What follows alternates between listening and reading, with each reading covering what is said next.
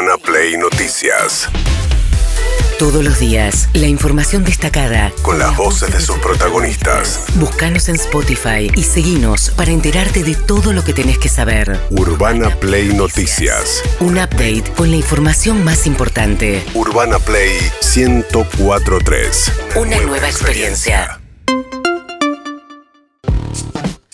Bien, eh, Sergio Massa de gira por Córdoba intentando juntar votos en un lugar difícil para juntar votos porque es la provincia donde el kirchnerismo siempre le ha ido pésimo. Massa sacó 13% de los votos nada más en la provincia de Córdoba. Mi, eh, eh, Schiaretti quedó con el 30% de los votos y segun- segundo de Javier Milei que ganó la provincia de Córdoba. Ahí fue Massa a tratar de ver si junta algún voto y prometía esto. Es una provincia que a lo largo de los últimos años ha peleado por su desarrollo y por su crecimiento, muchas veces sintiéndose sola, muchas veces sintiendo que desde el poder central se le dio la espalda. Por la parte que me toque, mis disculpas a los cordobeses.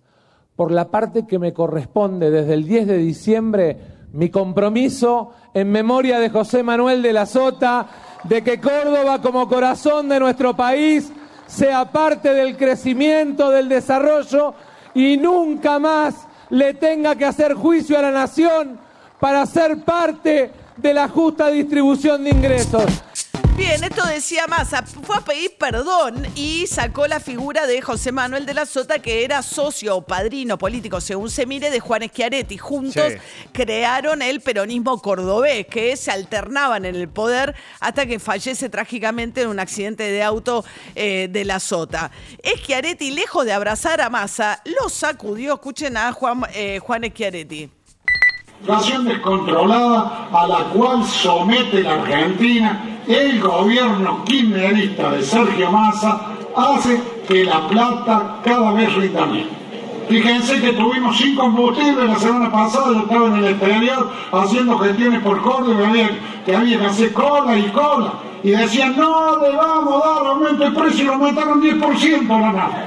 Esta es la forma que tiene de resolver los problemas los que integran el gobierno kirchnerista de Sergio Massa. Dos veces, ¿no? Por si faltara. El gobierno kirchnerista de Sergio Massa Urtubey, que. Urtubey, perdón. Schiaretti. Schiaretti que dijo que eh, no va a decir eh, si hay que votar a quién, que no se va a pronunciar en este balotaje. Ni por Milei ni por Massa, pero le ha pegado más a Massa que a Milei últimamente. nombra a Milei, A Milei no lo nombró. Bueno, Massa dijo que él va a hablar con Yarlora, que es el gobernador electo, que es el actual intendente de la ciudad de Córdoba, pero que es un aliado de Schiaretti, ¿no? Sí. Mientras tanto, fue a llevar la SUBE a la provincia de Río Cuarto, A la provincia de Córdoba, la ciudad de Río Cuarto. Gracias. Eh, violando la ley electoral, ¿no? O sea, todos estos anuncios, eh, eh, Massa tiene prohibido, según el Sí. Código Electoral, hacer anuncios una X cantidad de días anteriores al día de la elección. Bueno, ha decidido que no le importa nada No le importa. Esa, esa restricción y fue a decir en Río Cuarto que van a tener ellos también la SUBE. Me asusta y me preocupa y me da miedo escuchar a un candidato que dice que va a eliminar el subsidio al transporte, porque es llevar a 722 pesos el boleto de colectivo de cada uno de los y las cordobeses. Me asusta y me da miedo un candidato que dice que va a liberar el precio del combustible, porque es llevar el litro de nafta a 800 pesos.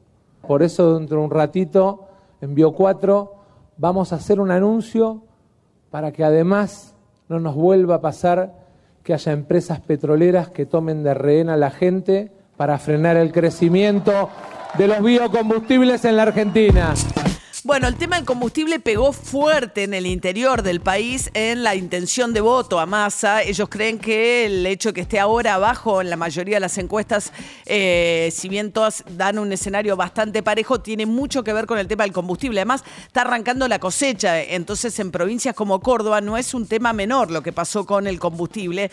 De ahí que Massa tome este tema, ¿no? Sí, pero que Eh, también haga referencia al biocombustible. Hay que entender que entre, la- entre Córdoba y Santa Fe se concentran todo lo que son las las plantas de biocombustible en la Argentina, particularmente en Córdoba. Hay 20 plantas, 25 plantas de biocombustible que si vos incrementás el corte del combustible, eh, obviamente tiene mucho más trabajo y si lo bajás eh, eh, se frenan. Por eso también va por ese anuncio. Mientras tanto, eh, Schiaretti le contestó sobre la SUBE. Le dijo, sí, divino la SUBE, pero ¿por qué no me das los mismos subsidios que le das en el área metropolitana a los usuarios de la SUBE? Siempre, siempre estaremos planteando la necesidad de que nuestra patria argentina haya federalismo. Tiene que ver con que queremos un país equitativo y justo. De nada sirve que vengan a firmarnos algunos municipios la tarjeta sube unos días antes de que sean las elecciones la segunda vuelta, mientras todos los subsidios al transporte se quedan mayoritariamente en el AMBA, porque la República de Capital Federal y sus alrededores recibe el 75% de los subsidios al transporte y esto no lo arregla la tarjeta SUBE, que es Capital Federal y el conurbano bonaerense. Pues yo diría que los coqueteos de Massa a Schiaretti no fueron muy, eh, no, no, no- No. no fueron muy atendidos, no, no hubo mucha este, recepción de parte de Schiaretti. Eh, en la provincia de Córdoba sí decíamos Juan Manuel Urtubey, que era de ese mismo espacio, el peronismo no kirchnerista, era el ex gobernador de la provincia de Salta que ayer se sumó eh, al, a la campaña de Massa planteando que le cree que va a ser un gobierno de unidad federal, etcétera, con perspectiva federal. Mientras tanto, eh, Massa en eh, Córdoba, el centro del país, buscando votos ahí, Javier Milei, donde en el conurbano de la provincia de Buenos Aires, donde le está costando tener un desempeño de la misma magnitud que tiene en el resto del país. ¿Qué dijo ayer mientras daba vueltas por La Matanza? Por eso es tan importante que tengamos en claro que no podemos esperar resultados distintos si seguimos haciendo lo mismo de siempre, si seguimos haciendo lo mismo, por más que nos quieran asustar, el verdadero terror es seguir con este sendero de miseria que nos va a convertir en la villa miseria más grande del mundo. Por eso tiene que quedar claro que una Argentina distinta es imposible con los mismos de siempre. Y Massa lleva más de 23 años dando vueltas por el sector público. ¡Basta de casta! Bueno, eh, un Milei más en la modalidad tradicional de Sí. Milei, ¿no? Eh, En los medios tiene un estilo mucho más sosegado, pero cuando va al conurbano vuelve a lo que lo catapultó de alguna manera y le dio tanta popularidad que es andar a los gritos, ¿no?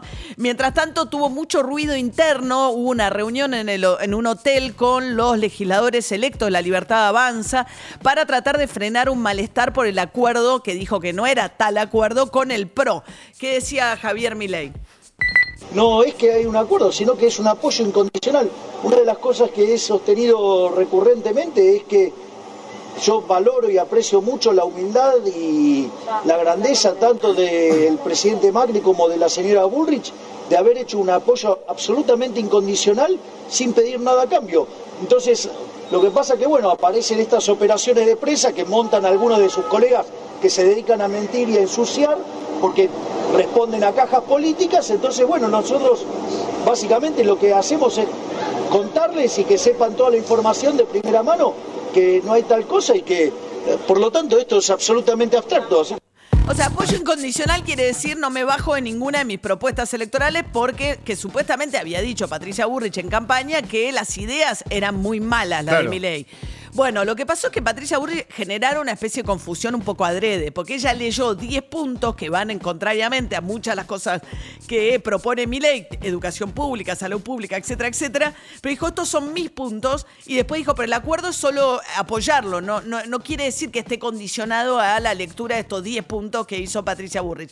Entonces Milei viene diciendo sin condicional, es decir, sin condiciones. O sea, no le piden que cambie nada de sus propuestas.